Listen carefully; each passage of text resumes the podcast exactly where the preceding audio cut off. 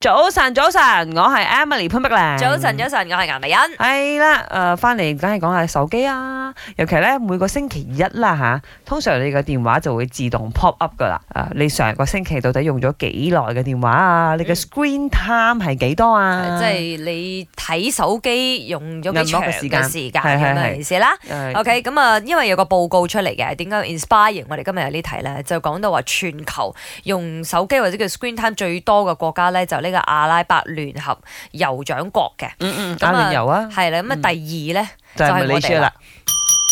哇哦！嚟 啊嚟啊喂之前其實講到最多人用 Facebook 嘅，我哋都係第二名噶嘛。 social media 啦，係啊係啊，social 係 media 咁啊，，其實應該都走唔開噶啦吓。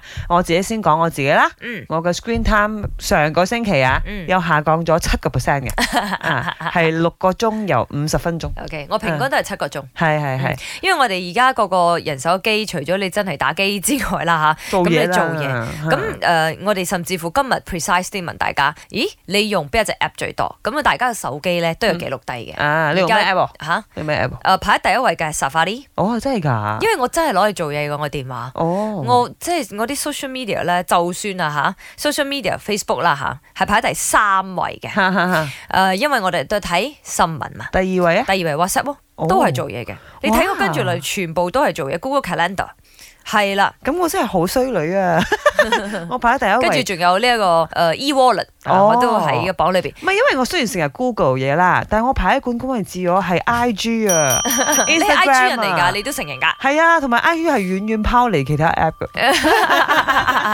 我 I G 排第四位，但係通常哦我 I G 都係攞嚟做嘢嘅。因為我 I G 通常都有同人傾偈，最好笑喺上個星期啊，你咪問我，咦咁平時你同 Gladys 喺邊度講嘢？因為點解咧？講到 Gladys 佢原來冇我電話號碼，嗯咁、原來我都冇佢電話號碼嘅喎。嗯但係我係諗唔起我平時喺邊度吹水嘅咧係，原來就係 IG Instagram 啦。係係係啊係咁啊，潘碧玲喺 I G 好活躍嘅，所以大家有啱啱啱要啲咩可以去揾我嘅問話，佢可以啊。去嗰度 揾我。經常都係咪溜達對唔 對嚇是？的，沒錯啊。所以今日 問下大家，咦你個 screen 係幾耐咧？因為我哋其實都需要去重視呢樣嘢，嗯係因為大家都知道 睇呢啲咁嘅藍光多你咧，眼都係雙會眼啊冇咁好啦，攰啊咁樣樣嘅。但係 Yeah 有時候做嘢又真係有啲難，冇辦法。啦。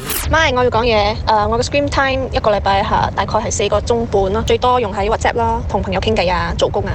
第二係 IG 啦，睇下朋友嘅生活狀態啊，po 晒自己嘅生活狀態啊，俾朋友睇啊。做咗媽咪之後，邊度有時間睇電話啊？我一日嘅 screen time 大概係兩個半鐘啦，嗯，半粒鐘係用嚟打 game 噶咯，之後兩粒鐘咧係用嚟 shopping 喺嗰個好大好大嘅購物網站咯。我嘅咧最多 top three 噶啦，第一就係 WhatsApp，因為工作嘅關係；第二就係抖音啊；第三就係 Shopee apps 啊， 即係先我通常都係會係上網買嘢，所以 Shopee apps 係都係用到比 Facebook 仲過多。